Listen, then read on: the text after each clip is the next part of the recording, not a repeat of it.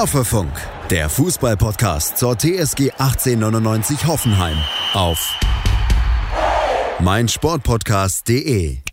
Hallo und herzlich willkommen zu Hoffefunk, Folge 39.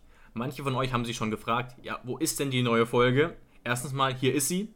Und wir haben tatsächlich auch einen guten Grund. Einerseits natürlich die Menge an Spielen, die es zu analysieren gilt, aber vor allem auch, dass wir was ganz Besonderes für euch vorbereitet haben, eine Spezialfolge auf Instagram bei Hoffefunk oder bei Facebook bei Hoffe News gibt es schon die ersten Indizien dazu, die ihr mal suchen könnt. Aber wir verraten jetzt noch nicht mehr an dieser Stelle. Genau, David, du sagst es. Wir haben einiges nachzuholen in dieser Folge. Wir werden in dieser Folge über das Spiel letzte Woche in der Europa League gegen Belgrad sprechen.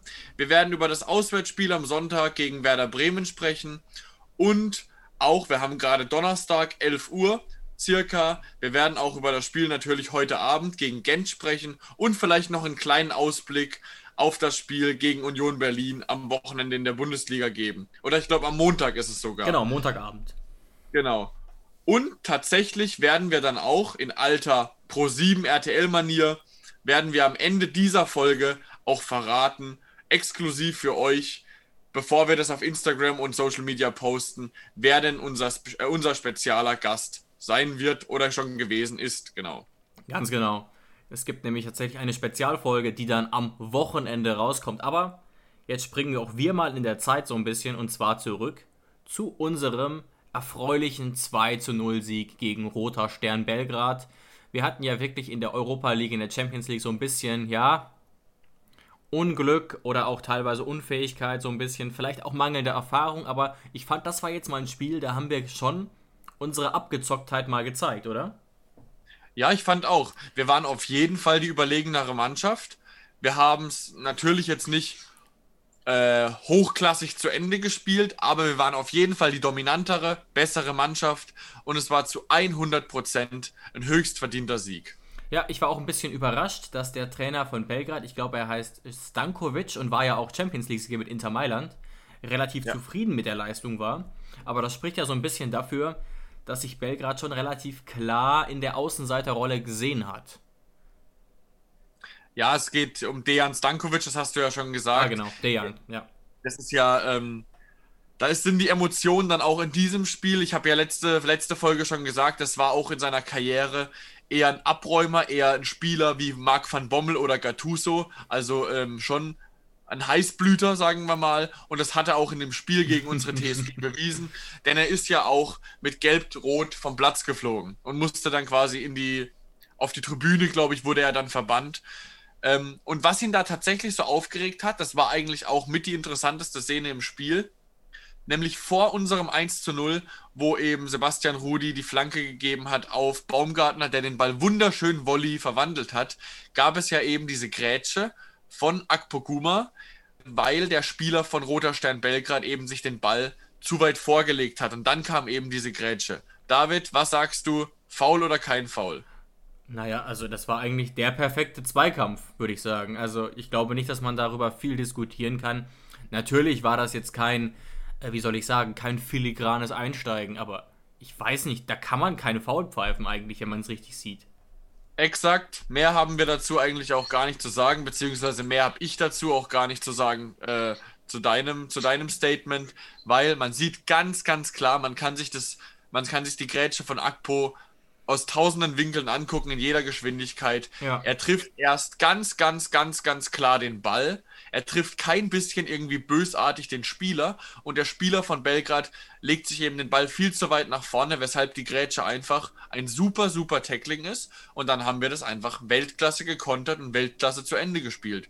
Und deswegen auch höchst verdient, wenn wir uns die Statistik angucken, auch 16 zu 8 Torschüsse, 61 zu 69, äh, 39 Ballbesitz, höchst verdient uns endlich in der 64 Minute belohnt mit dem Tor und dann eben sogar noch nachgelegt in der Nachspielzeit. Ja, höchst verdient. Und generell auch muss man sagen, hat das. Ähm, wir hatten schon mehr Ballbesitz, aber wir haben, und das passt ja eigentlich auch zu unserer TSG, jetzt nicht dieses Bayern-Handballspiel um den Strafraum gespielt, sondern auch viel eben hohes Pressing und das war auch erfolgreich. Also es gab ja durchaus noch weitere Chancen. Ich erinnere mich an die Chance von Dabur aus spitzem Winkel, wo er den Pfosten trifft. ähm, wo wir richtig gut äh, ins Gegenpressing gekommen sind. Ähm, ja, also was man natürlich sagen muss, man hätte schon noch mehr Chancen vielleicht erwarten können, aber insgesamt war das doch äh, sehr abgeklärt und man kann jetzt auch nicht sagen, dass diese zwei Tore unverdient waren. Ich will auch nochmal erinnern, zum Beispiel an diesen Freischuss von Robert Sko, der sicherlich auch eine Top-Chance war, der auch mit ein bisschen Glück reingehen kann. Also bei Roter Stern Belgrad, da war nicht viel los. Also die haben das natürlich ordentlich gemacht. Ähm, Gerade auch wenn man so ihren Kader sieht, der relativ unbekannt ist. Andererseits muss man auch sagen, Roter Stern Belgrad ist eine Mannschaft, die Europa in Europa erfahrener ist eigentlich als die TSG. Ja. Gleichzeitig aber natürlich deutlich weniger finanzielle Mittel zur Verfügung hat. Ja. Aber wir gucken ja auch immer ganz gern in die jüngere TSG-Vergangenheit. Ja. Auch unter Julian Nagelsmann haben wir ja schon ganz, ganz oft drüber geredet. Und was doch interessant ist, also unabhängig davon, ob wir vielleicht vorher schon den Deckel hätten drauf machen können. Ja. Wir führen dann 1-0 und dann ist die Nachspielzeit. Jeder TSG-Fan bibbert dann natürlich, weil er unsere TSG kennt aus den letzten Jahren. Boah, obwohl wir jetzt gut gespielt haben, fangen wir jetzt noch irgendwie unglücklich eins. Aber nein, diesmal haben wir den Deckel drauf gemacht mit einem mit super äh, Ballgewinn von Samaseku, wo auch wieder das Gegenpressing belohnt wurde übrigens. Genau, bei beiden genau. Toren. Samaseku geht da vor den Gegner, spielt den Ball super, ohne Abseits auf Dabur und Dabur eben mit seinem äh, 25. Äh, Europa League und Champions League Tor übrigens, by the way. Also 25 europäische Tore hat der Bur schon geschossen. Das ist ja krass. Und schießt, ja, und also unter anderem bei Sevilla, bei Salzburg und jetzt bei der TSG. Ähm, wunderbar mit der Picke eben ins kurze Eck. Und diesmal haben wir eben in der Nachspielzeit sogar noch eins nachgelegt, haben das Spiel ohne Gegentor beendet und ich würde sagen, mit einer 2 zu 0, mit einem 2 zu 0 Sieg gegen Roter Stern Belgrad kann man doch mehr als zufrieden sein. Vor allem auch mit, den, mit der Schwächung, dass zum Beispiel ein Kramaric oder ein Kaderabek nicht dabei war, kann man höchst zufrieden sein dass wir da mit 2 zu 0 in die Europa League gestartet sind. Genau, das muss man ja auch nochmal sehen, was du gerade sagst, dass wir eben Kramaric gar nicht zur Verfügung hatten und auch, dass wir quasi umbauen mussten dass unser Stammrechtsverteidiger eben einfach nicht da war und dann als Konsequenz quasi davon äh, Cessignon gespielt hat. Ähm, weil Sko, glaube ich, auch geschont wurde in dem Fall. Also ich glaube, da kann man zufrieden sein. Und natürlich, ich glaube tatsächlich, dass Julian Nagelsmann dieses Spiel etwas anders angegangen wäre. Aber ich hatte trotzdem Spaß beim Zugucken und muss sagen, der Plan von Höhnes ist aufgegangen. Ja, auf jeden Fall. Deswegen freue ich mich jetzt auch umso mehr, auf das Spiel heute Abend gegen Gent, wo wir dann quasi äh, unseren Traumstart in die Europa League perfekt machen können. Definitiv. Der, genau. Aber davor, vor dem Spiel gegen Gent heute Abend, war ja noch ein Spiel. Das heißt nämlich am Sonntag um 18 Uhr haben wir gegen Werder Bremen in Bremen gespielt. Ja, ganz genau. Und ja, mir fällt es da so ein bisschen schwer, ein, ein Fazit zu ziehen. Irgendwie äh, hätte ich mir schon den Sieg gewünscht oder auch gerade wenn man so die Aufstellungen gesehen hat. Gleichzeitig haben wir eben jetzt diese Mehrfachbelastung, die Werder nicht hat. Ähm, und haben eigentlich auch dort wieder ein ordentliches Spiel gemacht. Also ich weiß, auch, auch hier gibt es so ein bisschen Parallelen jetzt zu dem anderen Spiel. Kofeld war danach relativ zufrieden, hat ein relativ ausgeglichenes Spiel gesehen, ist natürlich auch wieder Trainerbrille, weil ausgeglichen in dem Sinne war dieses Spiel eigentlich nicht. 14 zu 5 Torschüsse für die TSG. Ähm, Ballbesitz ungefähr gleich, ähm, aber insgesamt hat die TSG mehr Pässe gespielt. Also ich fand Werder Bremen insgesamt nicht gefährlich. Am Anfang schlafen wir, das ist wirklich ärgerlich. Das muss ich vielleicht direkt mal am Anfang sagen. Dieses äh, äh schnelle Umschalten nach, in der fünften Minute, wo dann äh, über rechts, ich glaube, es war es Gebre Selassie kommt und der, ja, hat Platz, der hat Platz ohne Ende. Ne? Also wir haben ja, spielen auch oft quasi diese Fünferkette, gerade ähm, äh, defensiv und Sko geht dann schon raus, aber viel zu langsam und ich verstehe nicht, warum wir so wenig breit stehen. Weißt du, wie ich meine? Da ist kein Druck. Samaseku verliert dann Eggestein. Weil es sieht auch ein bisschen blöd aus wie unsere Innenverteidigung, da steht zum Beispiel Vogt, aber Vogt ist ja nicht Eggestein zugeordnet, weißt du, wie ich meine? Und Summer Seku lässt ihn einfach laufen. Also da waren wir definitiv noch nicht ganz auf dem Platz in der fünften Minute. Das ist ein bisschen schade, weil ansonsten weiß ich nicht genau, wie Bremen da noch hätte ein Tor schießen können, ehrlich gesagt. Obwohl ich tatsächlich da das Hauptproblem wirklich bei dem äh, Hereinga äh, Hereingeber sehe, also bei, bei Gebre Selassie. es ist ja sogar bekannt, dass Gebre Selassie einen sehr ähm, großen Offensivdrang hat Ja, ja. und der auch sehr gerne flankt. Also das ist fast so, wie wenn man bei uns ein, ein, ein Sko oder ein Kaderabek da so frei über rechts oder links laufen lässt. Also da wird es auch immer brandgefährlich. Und wen man natürlich bei dem Gegentor komplett von Schuld befreien muss, ist natürlich Penne im Tor. Klar. Der konnte da natürlich gar nichts machen. Der, die Hereingabe war super. Samaseku verliert ihn so ein bisschen. Auch Vogt will ich da gar keinen Vorwurf machen. Eggestein trifft den Ball super. Schafft er auch nicht immer, ne? Da muss man auch nochmal sehen, Genau. das ist keine hundertprozentige Torchance. Auch wenn der Ball jetzt nicht perfekt im Eck eingeschlagen ist, sondern eher ein bisschen zentraler war, kam der Ball mit so viel Stärke, dass Penne da unmöglich den Ball gehalten hätte und dass ich selbst bei einem Manuel Neuer irgendwie keine Parade im Kopf hätte, wie er den gehalten hätte. Oder bei, Natürlich bei FIFA Neuer- keine passende Animation dafür. Genau, genau. Und, ja, ja. Also natürlich kann man immer sagen, Manuel Neuer, der kriegt vielleicht irgendwo noch einen dritten, vierten Arm irgendwo her. Aber tatsächlich muss man da wirklich Penne von jeder, jeder Schuld ähm, Ja, freireden. ich sehe es jetzt gerade nochmal, also ich stimme dir komplett zu, aber was halt wirklich krass ist, ähm, es gibt hier, äh, äh, Bremen kommt, nee, Bremen baut das Spiel auf, Eggestein ist in der Mitte relativ frei und dann haben wir wirklich mit Abstand genug Leute hinterm Ball, ne? Aber Das stimmt. die linke Seite von Sko ist komplett blank und natürlich rückt er raus, aber ähm, ich verstehe nicht, warum man quasi mit diesem defensiven Block eben so eng steht in der Mitte. Vielleicht ist das eine taktische Herangehensweise, die ich nicht ganz verstehe, aber es ist wirklich Wahnsinn, wie viel Platz Gebre Selassie hat und beim Rest kann man dann keinem richtigen Vorwurf machen. Aber was halt bitter ist, wie viele Leute wir in der Box haben im Vergleich zu Bremen und dass keiner Geiger, äh, nee, Quatsch, dass keiner Eggestein hat. Das ist äh, ärgerlich. Passiert so aber normalerweise auch nicht in der 40. Minute, wenn sie, wenn ähm, die Automatismen passen. Ja, ja.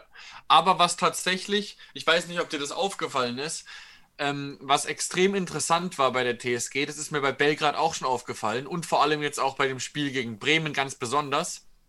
Im Offensivspiel ist Sebastian Rudi bei uns kein Spieler, kein rechter Außenverteidiger, ähm, wie es zum Beispiel ein Kaderabek immer macht. Ist dir das aufgefallen? Ja, ja. Ähm, Nämlich gegen, gerade gegen Bremen ist mir das aufgefallen, dass Stefan Posch extrem offensiv war. Das heißt, ähm, wenn wir den Ball hatten, war Stefan Posch quasi der Rechtsverteidiger, Sko der Linksverteidiger und Rudi ist so ein bisschen auf die Acht gegangen. ja, auf die, auf die rechte Acht quasi. Genau, genau. Also da haben wir dann quasi, dann war es eine Raute, dann war es eine Viererkette. Vogt, Akboguma waren dann quasi die zwei Innenverteidiger, Posch Rechtsverteidiger, der mitgegangen ist, Go links und dann Samaseku auf der 6, Rudi Geiger eben auf der 8 und dann Baumgartner 10, Dabur und Brun Larsen vorne drin. Aber äh, in der Defensive ist dann Posch wieder ein bisschen in die Mitte gegangen, wurde zur Dreierkette und Sebastian Rudi hat versucht, eben die rechte Außenverteidigerposition zu verteidigen. Ja, Das heißt, es kann tatsächlich daran gelegen haben, dass Go eben nicht diese Breite hatte, äh, wenn wir davor einen Ball verloren haben, dass er eben, äh, weißt du, dass, dass wir es eher durch die Viererkette offensiv ein bisschen enger gestaltet haben. ja, ich weiß, was du meinst, ja. Aber trotzdem, natürlich kann es all, trotz alledem nicht sein, dass ein, dass ein äh, Gebre Selassie, ein gestandener Bundesliga-Rechtsverteidiger, der dafür bekannt ist, gute Hereingaben zu bringen, dass der in der fünften Minute so glockenfrei die Flanke bringen kann. Und dann ist es natürlich, wie du gesagt hast, extrem unglücklich, ähm, dass wir in Bremen gegen Bremen so früh zurücklegen, weil egal wie Bremen steht, es ist in Bremen einfach immer traditionell ein schweres Spiel für unsere TSG. Schatz, ich bin neu verliebt. Was? Da drüben. Das ist er. Aber das ist ein Auto. Ja, eben. Mit ihm habe ich alles richtig gemacht. Wunschauto einfach kaufen, verkaufen oder leasen. Bei Autoscout24. Alles richtig gemacht. Ich weiß schon, Bin wie du meinst. Ich finde das aber eine lustige Aussage, eben da wir ja wissen, dass äh, keine Menschenseele im Stadion war. Das, das, das macht irgendwie nichts. Also, weißt du, was ich meine? Ja. Ich habe irgendwie das Gefühl vor dem Spiel gehabt. Ich habe, glaube ich, auch, ich habe, glaube ich, vorher in unserer, in unserer Hoffe-Gruppe, habe ich tatsächlich 1 zu 0 für unsere TSG getippt, weil ich mir schon gedacht habe, dass Bremen sehr defensiv stehen wird. Aber ich konnte mir tatsächlich auch sehr gut vorstellen, dass wir eben 1 zu 1 spielen. Das, oder dass wir eben unentschieden spielen, weil ich schon mir gedacht habe, dass es kein Offensivspektakel wird und auch, dass es kein überdurchschnittliches Bundesligaspiel wird. Habe ich irgendwie schon im Kopf gehabt. Und es war meiner Meinung nach auch eher ein unterdurchschnittliches Bundesligaspiel von beiden Mannschaften. Ja, es war jetzt kein, kein Kracher. Es ist schon irgendwie auch einiges passiert. Was ich übrigens verwechselt habe, eben, dieser krasse Freistoß war natürlich nicht gegen Belgrad, sondern gegen Bremen. Wenn man jetzt aber auch gerade das ganze Spiel nochmal sieht, auch da gilt eigentlich tatsächlich das Ähnliche wie für Belgrad. Deswegen habe ich es vielleicht auch verwechselt. Bremen ohne krasse Chancen wirklich.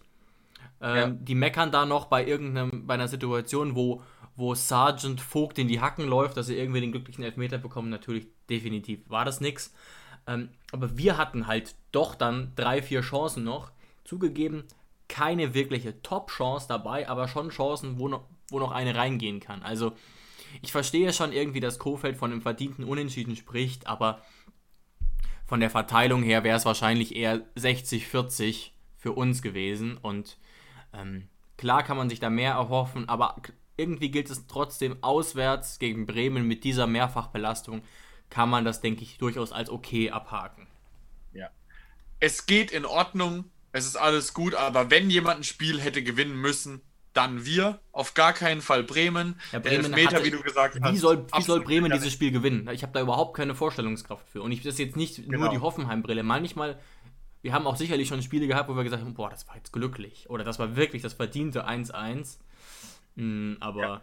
ja. Ja, klar. Es hätte, wir hätten noch irgendwie ein Tor schießen können wie du es eben richtig gesagt hast, der Sko-Freistoß war ja natürlich dann 10 Minuten vor Ende gegen Bremen, wo er da von rechts aus sehr spitzem Winkel dann die Latte trifft oder das Lattenkreuz. Ähm, und Dabur hatte auch noch eine Chance kurz vor der Halbzeit, wo er eben äh, aus kurzer Distanz direkt aus spitzem Winkel auf Pavlenka schießt. Hätte natürlich auch mit ein bisschen Glück reingehen können, aber die zwingenden Torchancen hatten wir nicht, hatten wir nicht und Bremen auf gar keinen Fall. Das heißt, es ist in Ordnung. Gerade auch, ja. wenn man auf unsere, wenn man auf unsere Doppelbelastung ähm, blickt, wenn man darauf blickt, dass es in Bremen einfach immer schwer ist und vor allem, wenn man darauf blickt, und das muss man einfach so sagen, dass eben ein Kramaric vorne drin fehlt und dass da einfach extrem viel Qualität, Kreativität und Torgefährlichkeit uns abhanden kommt. Das ist auf jeden Fall selbstverständlich so. Natürlich, natürlich. Und auch sonst muss man sagen, dass man ja jetzt trotzdem ähm, in der Bundesliga sagen kann, ist okay gelaufen. Wir sind zwar in Anführungszeichen nur Neunter, aber quasi mit, mit einem minimalen Rückstand. Also und der, David, ja. und David, du darfst nicht vergessen, fünfter Spieltag, äh, wir sind Neunter, haben ja. sieben Punkte und wir haben schon Bayern und Dortmund hinter uns. Genau, schweres Auftaktprogramm und wir haben eben tatsächlich Roter Stein Belgrad geschlagen, im Pokal gewonnen und ähm, deswegen ist es sicherlich ähm, ordentlich, so wie Sebastian Hoeneß da losgelegt hat. Und ich finde auch tatsächlich, ich habe da wieder einige Kommentare auf Twitter und Facebook gesehen, das hat tatsächlich mit dem mit dem oft zitierten Schreuderball nichts zu tun, was wir da sehen. Das muss man schon sagen. Rein gar nichts. Rein gar nichts. Ich gucke die TSG wirklich wieder sehr gerne. Und wenn Kramaric fehlt, dass es da natürlich ein bisschen, bisschen weniger äh, Dynamik drin ist oder ein bisschen weniger Torchancen, ist natürlich klar. Aber ich gucke unsere TSG wieder sehr gerne. Ich, ich erkenne eine klare Spielidee. Ähm, und wir stehen auch hinten drin einigermaßen gut die meiste Zeit. Und äh, was ich auch sagen muss, David, was würdest du jetzt, wir können ja so ein bisschen die Anfangsphase von Sebastian Hoeneß sagen. Wir haben Europa League gespielt, wir haben DFB-Pokal gespielt, wir haben fünf Ligaspiele gehabt. Ich würde tatsächlich, wenn ich jetzt Sebastian Hoeneß benoten müsste, seine, seine Anfangszeit, ich würde ihm, glaube ich, eine 2 geben und auf gar keinen Fall schlechter als eine 2 minus. Was würdest du da sagen, wenn ja, du jetzt ihm eine Note geben müsstest? Ich bin ja auch gerade mitten hier im Benoten, das ist deswegen ein bisschen schwierig, aber ja, also wenn wir doch mal äh, äh, die Noten auf Adjektive runterbrechen, ist es auf jeden Fall äh, eine gute Leistung. Also auf jeden Fall im guten Bereich. 2 plus würde ich jetzt nicht sagen, aber ich schließe mich dir da komplett an. Das ist nicht nur befriedigend, weil es eben eine ja. besondere, schwierige Situation ist. Ähm, wir dieses schwere Auftaktprogramm haben und wir endlich mal gut in die Euroleague reingekommen sind. Klar könnte Sebastian Hoeneß jetzt relativ schnell in den Dreierbereich abrutschen, um mal in diesem Sprech zu bleiben, aber da mache ich mir ehrlich gesagt aktuell keine Sorgen drum. Ja, er könnte auch genauso gut dann äh, relativ schnell in den 2-Plus-Bereich, in den 1 2-Bereich kommen. Aber Stand jetzt ist es für mich auf jeden Fall eine grundsolide 2. Äh, da lasse ich gar nicht mit mir diskutieren. Es ist auf gar keinen Fall eine 1, es ist aber auch auf gar keinen Fall eine 3. Genau. Und deswegen, es ist ein, wirklich eine sehr gute Leistung. Und auch wenn man, wir dürfen auch, wenn wir europäisch spielen, nicht nur den Blick auf die Bundesliga haben. Natürlich ist die Bundesliga das Wichtigste, aber ich finde auch die Europa League ist nicht zu unterschätzen. Deswegen macht das auch sehr viel mit meinem mit meiner Gemütslage, dass wir auch positiv in die Europa League gestartet sind. Da freue ich mich auch tatsächlich sehr. Und ich freue mich auch tatsächlich sehr auf das Spiel heute Abend gegen Gent. Ja, absolut verständlich und irgendwie ist es kurios, ich kann es auch nicht genau erklären, aber so ein Euroleague-Sieg, der gibt einem schon viel, so ein internationaler Sieg, auch wenn das jetzt wieder ohne Zuschauer war und alles und wir natürlich wissen, dass Belgrad jetzt nicht einen Kader hat von anderen Europa League-Teilnehmern, vielleicht ist, spielt nicht sogar zum Beispiel AC Mailand, auch Euroleague und so, aber irgendwie gibt einem das schon viel. Ähm, ja, ja. Die Europa League ist auch ein großer Wettbewerb, vor allem dann, wenn äh, die Drittplatzierten der Champions League auch noch runterkommen in die Europa League. Also das kann ja zum Beispiel dieses Jahr dann auch, äh, wer die Champions League ein bisschen verfolgt, kann dieses Jahr auch mal Real Madrid treffen, die dann in die Europa League abrutschen, wenn sie Dritter werden. Ja, unser, Real Madrid, unser ja, Kollege Real von... Zum Beispiel, zum Beispiel gegen Shakhtar Donetsk das erste Spiel verloren und jetzt glücklich gegen Gladbach noch in der letzten Minute ähm, das 2 zu 2 geholt. Also momentan sieht es nicht allzu gut aus für Real Madrid. Und in der Gruppe, wenn Gladbach, wie es sieht momentan nicht schlecht aus, irgendwie weiterkommt, dann kommt auf jeden Fall eine Mannschaft wie Inter Mailand oder Real Madrid runter. Und deswegen mhm. wird dann aus, dem Europa, aus der Europa League auf jeden Fall äh, äh, ein, ein, ein Cup, der, der, der sehr anspruchsvoll ist, auf jeden Fall. Und der auch ein hohes Prestige hat. Klar, und es ist ja auch wirklich ein Wettbewerb, das muss man vielleicht nochmal kurz aufzählen, der wirklich Teams hat, wo man, äh, wo das Fußballherz, äh, also wo Teams teilnehmen, bei denen das Fußballherz äh, quasi höher schlägt. Also die Tottenham Hotspurs sind da vertreten, AC Mailand, Villarreal, solche Traditionsclubs wie Celtic Glasgow, Leicester City ist dabei. Ähm, irgendeinen großen hatte ich noch. Klar, Benfica, die ganz auf Champions League gespielt haben, Bayer Leverkusen und natürlich der FC Arsenal und AS Rom. Also das sind ja, ja, klangvolle Namen, von denen ich mir hoffe, dass wir dann noch einen erwischen. Wobei das ist immer so schwierig, Jonas. Wie geht's dir denn damit? Also hofft man dann eher darauf, die in Anführungszeichen einfachen Gegner zu bekommen? Oder denkt man sich, oh, Viertelfinale gegen Arsenal, geil. Also da, da bin ich immer so ein bisschen ah, schwierig. Weißt du, wie ich meine? Da würde ich jetzt ganz gerne erstmal einen Euro dann nach meinem Spruch ins Phrasenschwein werfen, weil da muss man wirklich jetzt einfach mal sagen, wenn du die Europa League gewinnen willst oder wenn du ins Finale kommen willst, dann musst du einfach jeden schlagen. Und ich wäre dann auch nicht so befriedigt, ehrlich gesagt, wenn wir durch absolutes Losglück, weil wir im Halbfinale noch gegen, was weiß ich, irgendeine, äh, irgendeine Mannschaft, äh, die, aus Ungarn spielen, was weiß ich, keine Ahnung, ohne denen jetzt zu nahe treten zu wollen, aber du weißt hoffentlich, was ich meine. Wenn wir irgendwie durch Losglück ins Finale kommen, obwohl wir bis dato noch keine einzige Mannschaft hatten, auf dem Niveau von AC Mailand oder so. Und deswegen, wenn du da hinkommen willst, musst du einfach gegen jeden mithalten können. Und ich traue uns das auch zu.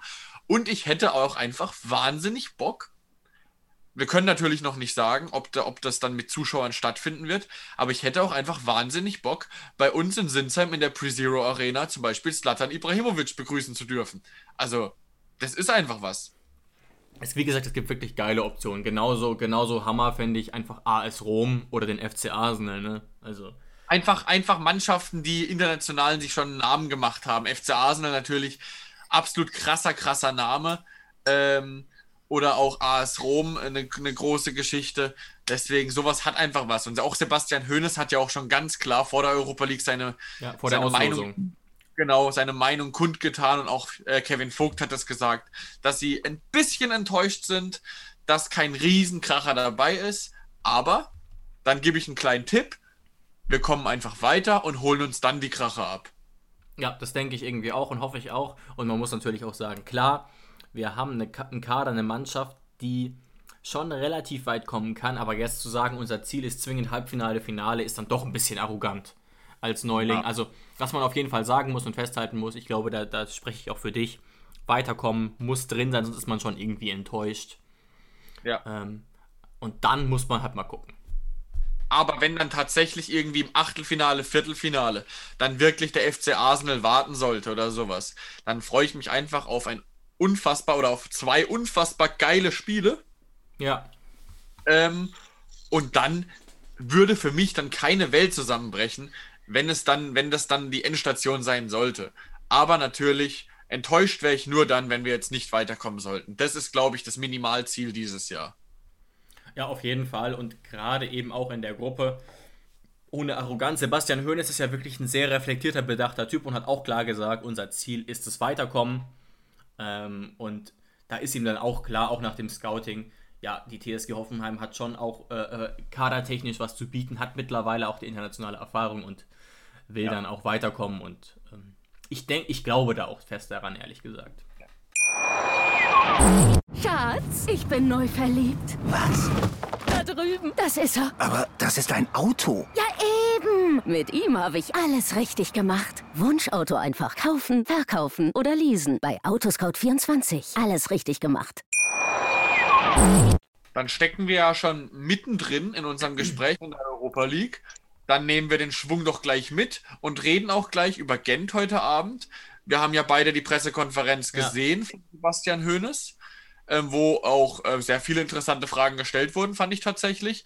Ähm, natürlich auch wieder Corona betreffend. Ja, wie, geht wie, geht die Mannschaft damit um, dass keine Zuschauer sind? Ich meine, ah, die Frage kann man sich dann irgendwann auch mal stecken. Es ist scheiße, aber sie spielen trotzdem Fußball. Punkt.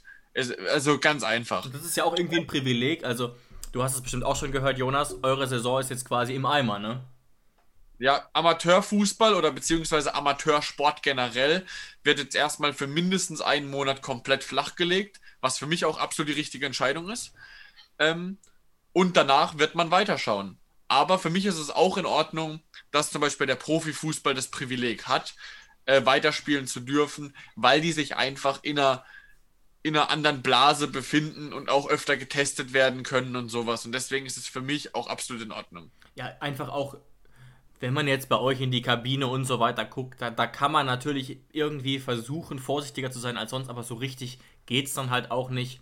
Und ja.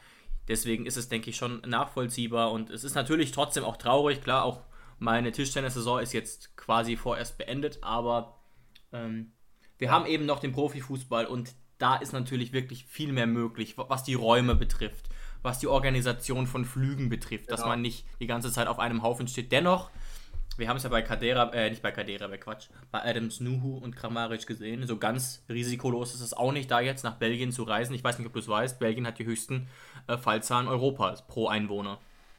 Ja, ja, darauf wurde ja auch Sebastian Hoeneß angesprochen. Ja, stimmt, stimmt. Aber ähm, sein Lieblingswort oder beziehungsweise das Lieblingswort von fast jedem in letzter Zeit ist ja ähm, Hygienekonzept. Ja. Und ähm, dadurch, dass, wie du gerade richtig gesagt hast, eben der Amateurfußball fast das beste Hygienekonzept der Welt haben könnte und es einfach manchmal an den Räumlichkeiten oder am Geld scheitert, ja. Ähm, was eben beim Profifußball nicht so ist, sehe ich das ein bisschen ähnlich wie Sebastian Hoeneß, dass man natürlich nie ausschließen kann, genau. dass irgendwie passiert, weil man eben auch nicht im Privatleben der Spieler mit drin steckt. Aber ich glaube schon, dass man da auf jeden Fall äh, so weit auch in Belgien gucken kann, dass da hoffen wir mal nichts passieren sollte. Ja, das denke ich auch. Da gucken wir doch mal so ein bisschen genauer auf KA Gent oder, oder Gent, ich weiß es gar nicht genau. Nee, Gent. Gent ist schon richtig. Okay. Ähm, es ist natürlich, und das glaube ich, können wir auch ganz ehrlich sein, nicht so, dass wir die großen Experten der belgischen Liga sind. Wir wissen natürlich, Gent gehört zu den größeren Teams dort, hat aktuell keine, keinen sehr guten Saisonstart hingelegt. Sie sind nach 10 Spielen 13. Das ist schon ähm, ziemlich enttäuschend, haben aber einen, ähm, ja, wie soll man sagen, respektablen Kader, der auch, vielleicht zur Einordnung, äh, mehr wert ist als der von Roter Stern Belgrad und auch den ein oder anderen Namen hat, den wir tatsächlich kennen. Aber trotzdem schwierig einzuschätzen, oder? Genau, also wen wir jetzt auf jeden Fall kennen aus der Bundesliga beziehungsweise aus der zweiten Bundesliga ist, sie haben Niklas Dorsch von Heidenheim und eben auch Tim Kleindienst von Heidenheim. Ja, das genau. jetzt oder auch, ich glaube, der, Kapitän von ihnen ist Kurs. Ähm, auch den kennt man. Und deswegen, es ist, es ist, es ist auf keinen Fall äh, eine schlechte Mannschaft. Es gibt natürlich in Belgien auch noch eine bessere Mannschaft, zum Beispiel Club Brügge, die ja in der Champions League spielen. Aber es, man darf auch sie, genauso wie bei Roderstein Belgrad, auf keinen Fall unterschätzen. Nein, nein. Und zum Beispiel ähm, ihr Mittelstürmer, wer kennt ihn nicht? Roman Jaremczuk aus der Ukraine hat einen Marktwert von 11 Millionen. Ne? Das ist natürlich nur ein Richtwert, aber das ist schon ähm, ordentlich. Übrigens auch, ich will jetzt nicht zu viel mit Zahlen rumspielen, aber viel mehr Indizien haben wir einfach nicht. Vom Kader her ist es ungefähr ein Niveau mit Union Berlin tatsächlich. Ich kann mir schon vorstellen, dass die belgische Liga so ein kleines bisschen underrated ist. Ähm, trotzdem ist es vielleicht ganz interessant als Einschätzung. Ja, ja, auf jeden Fall. Ja, dann, dann haben wir ja dann das Spiel ähm, gegen Gent dann heute Abend vor der Brust. Und was, was, was gibt es dazu zu sagen? Also Sebastian Hoeneß wurde ja dann auch in der Pressekonferenz gefragt, wie es denn aussieht, was für uns aber eigentlich am interessantesten ist, ähm, wie also es denn ne. mit unseren, wie es mit unseren Quar äh, Quarantäneleuten aussieht. Hm. Und äh, Kramaric, Adams Nuhu und Kaderabek sind alle drei nicht mitgeflogen. Er hat sogar zugegeben, dass äh, Nuhu keine Symptome hat und Kramaric kurzzeitig leichte Symptome hatte. Ähm, aber er hofft trotzdem, dass in den nächsten Tagen, und da wissen wir natürlich nicht, ob das dann gegen Union Berlin schon der Fall sein wird, dass, ja, dass er aber hofft, dass in den nächsten Tagen ähm, ein positiv, äh, negativer Test gemacht wird und äh, dass sie dann eben aus der Quarantäne wieder befreit werden. Ähm, aber man braucht sich dann auch nicht die Hoffnung machen, hat er gleich schon so ein bisschen die Luft rausgelassen, Klar. dass ein Kramaric dann sofort wieder von 0 auf 100 in der, in der Startelf stehen wird, sondern dass er sie, wie er hat es dann mit einer Grippe verglichen, weil selbst da ist es ja so, dass wenn man dann äh, zwei Wochen nicht trainiert hat, wenn man ein bisschen gekränkelt hatte, egal was für Symptome man hatte, dass man natürlich nichts riskieren will und dass man sie immer nach und nach natürlich. an die Mannschaft heranführen wird. Absolut. Ähm, und das ist dann auch schwierig. Also gerade Kramaric, der dann offenbar leichte Symptome hat, wird er dann körperlich sich kaum betätigt haben, nehme ich an. Ähm, Kaderabek zum Beispiel ist ja negativ, hat aber einen Fall in der Familie. Der, uns wurde da irgendwie ein Video zugespielt, ich weiß gar nicht, wie das möglich ist, der sich so ein bisschen versucht, im Garten fit zu halten, was er ja durchaus darf. Wobei ja. er meines Wissens nach tatsächlich nicht joggen gehen darf, aber ähm, er, er, er, scheint sich zumindest versucht, zu versuchen, fit zu halten. Ähm, aber das ersetzt natürlich bei weitem kein Training, das ist klar, ne?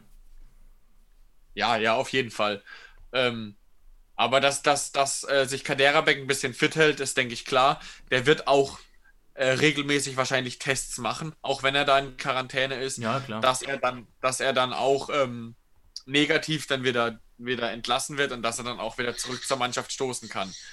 Aber trotz dessen haben wir auch heute Abend wieder einen, einen guten Kader zur Verfügung.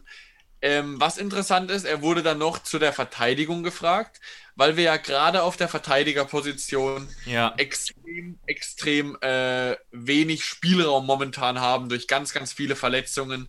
Eben Kaderabek fällt weg, Biko fällt ja lange aus und so weiter. Adams Nuhu auch ein Verteidiger. Und da wurde er ja gefragt, wie Vogt, Posch, Akpo, Rudi, Sko, Senior, die, wo das eigentlich nur bekleiden können, ob da irgendjemand heute Abend mal eine Pause braucht. Und da hat er sich auch überhaupt nicht in die Karten blicken lassen, ähm, wer da jetzt heute Abend spielt. Aber ich gehe tatsächlich davon aus, dass wir kaum eine andere Wahl haben werden, als dass heute wieder Vogt, Posch, Akpo, Rudi und Sko spielen werden. Oder vielleicht ah, Sko oder Senior, da bin ich mir nicht ganz sicher. Die haben, ja, da, die haben ja ein bisschen rotiert. Also Sko saß ja einmal ja. 90 Minuten draußen und Senior ja auch, logischerweise. Ne? Also da, die dürften eigentlich beide einsatzfähig sein. Ja, wer natürlich heute Abend nicht zur Verfügung steht, ist Brennett. Der ist ja nicht mal gemeldet für die Europa League. Hübner auch weiterhin nicht, für die Fans, die es noch nicht wissen. Also das genau, wäre genau, sicherlich kommuniziert worden. Genau, die Verletzung von äh, Hübner äh, hat sich ja dann doch als sehr langwierig oder langwieriger als zunächst gedacht herausgestellt. Da hoffen wir eigentlich von Spieltag zu Spieltag, dass wir endlich das grüne Signal von Sebastian Hoeneß bekommen. Kann natürlich gegen Union Berlin sein, kann auch erst in der Folgewoche sein. Äh, da drücken wir alle Daumen, dass es so schnell wie möglich der Fall ist. Nicht, weil wir da hinten schlecht stehen, sondern weil Benny Hübner einfach unser Kapitän ist, äh, der da hinten einfach jederzeit äh, gebraucht wird. Klar, Klar, definitiv. Und ähm, ich glaube, aktuell sind wir noch ganz gut besetzt. Wer beim Abschlusstraining dabei war und sicherlich wieder eine Option sein könnte. Ähm, und also, wen wir natürlich haben für die Bank aktuell, ist ja Bogarde. Ich weiß nicht, ob der tatsächlich eine Option für die Startelf ist, im Zweifel, aber er ist auf jeden Fall ähm, sozusagen dann aktuell ein sehr wichtiger Backup. Und wer ja. jetzt auch wieder mittrainiert und auch im Abschlusstraining dabei war, ist unser norwegischer Freund Howie Nordfight. Ja, für den ist natürlich noch äh, zu früh, ist jetzt wahrscheinlich für Einsatzzeiten, der war ja auch sehr lange raus. Aber Bank, ich weiß nicht. Also er, wenn er im Abschlusstraining dabei ist, könnte es ja sein, dass er ähm, auf der Bank Platz nimmt, da eben wirklich sonst es sehr mau aussieht. Ich kann mir ihn aber absolut nicht in der Startelf tatsächlich vorstellen. Ja. Dafür haben wir natürlich offensiv, auch wenn niemand Kramaric ersetzen kann, sind wir natürlich offensiv sehr gut aufgestellt. Und heute Abend ist dann auch wieder zum Beispiel Bebu, Belfodil, Brun Larsen, Dabur, Baumgartner, alle eine Alternative. Adamian.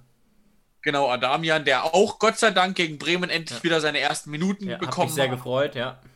Und worüber jetzt wir zum Abschluss noch ganz kurz vielleicht reden könnten, ist, äh, Jao Klaus hat gegen Bremen sein Bundesliga-Debüt gegeben. Ja, wir haben ja dazu eine Hörerfrage von Timo bekommen, der sich ihn in der Startelf gewünscht hätte oder zumindest mehr Einsatzzeiten und das kann ich ja auch verstehen. Ich habe ihn ja sogar ähm, prognostiziert, dass er die positive Überraschung der Saison werden könnte. Und ja, vielleicht geht das jetzt in die richtige Richtung. Ich fand seinen Auftritt auch gut. Also der war jetzt nicht revolutionär, aber was man so ein bisschen gesehen hat, war, dass er natürlich, ähm, dass man erstens mal so ein bisschen verwundert ist, dass man so einen wuchtigen Stürmer hat, weil das haben wir lange nicht mehr gesehen bei der TSG, einen wuchtigen, ja. großen Stürmer vorne drin. Und andererseits, dass er eben ähm, technisch besser ist, als es seine Größe vermuten lässt, wenn du weißt, wie ich meine. Ja, ja, wer, wer sich da auch ein bisschen Highlights-Videos mal angeguckt hat, äh, bei, einer, bei seiner Zeit in Österreich, der, der hat da schon gemerkt auf jeden Fall, dass er auch ein gutes Dribbling hat für seine Größe. Also er ist dann doch nicht der Typ äh, Scholloy, ja. sondern, sondern ist dann doch ein bisschen dynamischer, was das angeht. Und man hat einfach gesehen, ich gebe dir da vollkommen recht, es war kein revolutionärer Auftritt, aber er hat Bälle gehalten, er genau. ist nicht negativ aufgefallen. Es war auf jeden Fall ein gutes erstes Bundesligaspiel von ihm. Ja, und ich kann mir durchaus vorstellen, dass wir ihn heute wiedersehen, zumindest eingewechselt. Ähm, und es wird ja jetzt quasi immer krasser. Klar, in der Offensive haben wir sehr viele Optionen, aber es geht immer, immer weiter mit diesen englischen Wochen und umso mehr kommen natürlich dann die Chancen von Spielern wie Klaus, von Adamian und so weiter. Und da haben wir uns ein bisschen verprognostiziert, muss ich auch ganz ehrlich sagen. Wer jetzt doch relativ viel spielen darf, aus irgendeinem Grund, den ich nicht genau kenne, ist Jakob Brun Larsen. Ja, ich bin mir da echt nicht so ganz sicher, ob wir die Einzigen sind, die da so negativ. Ja, äh, schreibt so uns doch gerne mal vielleicht über Instagram an Hoffefunk oder äh, bei Twitter. Äh, wisst ihr ja auch, wie wir heißen. Oder Facebook. Ja, also wir, wir sind wirklich da vielleicht auch ein bisschen zu skeptisch, ich weiß es nicht. Vielleicht erwarten wir auch zu viel wegen, seinem, wegen seiner hohen Ablose, Ablösesumme. Ja, könnte sein. Aber ich glaube nicht, weil ich finde ihn auch schwächer als jetzt andere. Also die nicht so einen hohen Marktwert haben. Ich finde ihn einfach, ich ich hoffe, dass ich das objektiv bewerte. Ich finde ihn einfach schwach momentan. Wobei es halt auch und pendelt, ehrlich gesagt, wir haben ja auch, das kann man ja ganz offen zugeben, Phasen gehabt, in denen wir Bebu gerade auch intern stark kritisiert haben und spätestens seit dem 30. Spieltag der letzten Saison sehen wir ihn vorwiegend positiv auf jeden Fall. Aber da müssen wir, das haben wir auch schon äh, genug analysiert. Ja, das stimmt. Sagst es richtig, 30. Spieltag, was ist da passiert? Da hat eben Kaltenbach übernommen es ist, war eine Systemfrage. Warum Bebu so schlecht war in unseren Augen, war das System. Und auf einmal konnte er vielleicht wieder als Joker agieren, durfte ein bisschen mehr äh, flexibler arbeiten und nicht nur als Stoßstürmer. Und seitdem ist es eben ein komplett anderer Ilas Bebu, wo ich mich seitdem immer freue, wenn er spielt, beziehungsweise immer freue, wenn er eingewechselt wird. Ja, absolut, absolut. Und ähm, da bin ich auch gespannt, ob wir uns da heute drauf freuen können. Ähm, wir sind auf jeden Fall sehr, sehr gespannt auf das Spiel heute und ich glaube, es wird langsam Zeit, Jonas, wenn mit Blick auf die Uhr für unsere Ankündigung ähm, genau, bezüglich also, der nächsten Folge. Genau. Also zu, zu dem Spiel am Montag dann gegen Union Berlin, da können wir eigentlich Stand jetzt nicht viel dazu sagen. Wir spielen am Montag 20.30 Uhr dann gegen Union. Wir hoffen dadurch, dass es am Montagabend erst stattfindet, dass wir genug Regenerationszeit bekommen. Aber auch da lässt sich kaum was sagen, ob da jetzt ein Kramaric, Kaderabek, Nuhu wieder dabei sind. Sehr eng auf jeden Fall. Ob sie eine Option sind. Deswegen können wir da kaum was sagen. Wir hoffen natürlich auf drei Punkte. Daheim gegen Union Berlin. Wird aber auch sehr schwer, weil Union Berlin spielt eine sehr gute Saison bis jetzt. Steht defensiv extrem gut. Aber viel mehr können wir dazu Stand jetzt gar nicht sagen. Und David, du hast recht. Wir dürfen jetzt verraten, wen wir äh, am, am Dienstag war es, glaube ich. Dienstag, gell? ja. Den wir am Dienstag interviewen durften. Und zwar handelt es sich da um Alexander Stolz. Und wir dürfen uns deshalb freuen, dass wir euch sagen dürfen, dass wir am Samstag um 10 Uhr die Folge, unsere Spezialfolge mit Alexander Stolz veröffentlichen werden. Genau, wir haben tatsächlich 50 Minuten, insgesamt sogar noch ein bisschen länger, aber 50 Minuten inhaltlich mit ihm gesprochen, haben lange ähm, über seine Karriere geredet, haben viele Infos und Einblicke bekommen, die man so gar nicht ergoogeln könnte. Und ja, wir hoffen, ihr freut uns schon auf die Folge. Wir hatten auf jeden Fall sehr viel Spaß mit einem äh, sehr sympathischen Alexander Stolz. Ja, war eine große Ehre für uns, ihn bei uns zu Gast zu haben. Deswegen bleibt uns nichts anderes übrig, als euch jetzt zu entlassen. Und wir wünschen euch, wir wünschen euch viel Spaß bei dem Spiel heute Abend und sagen Tschüss, macht's gut. Ja, macht's gut. Ciao, ciao. Schatz, ich bin neu verliebt. Was? Da drüben. Das ist er. Aber das ist ein Auto. Ja, eben. Mit ihm habe ich alles richtig gemacht. Wunschauto einfach kaufen, verkaufen oder leasen. Bei Autoscout24. Alles richtig gemacht.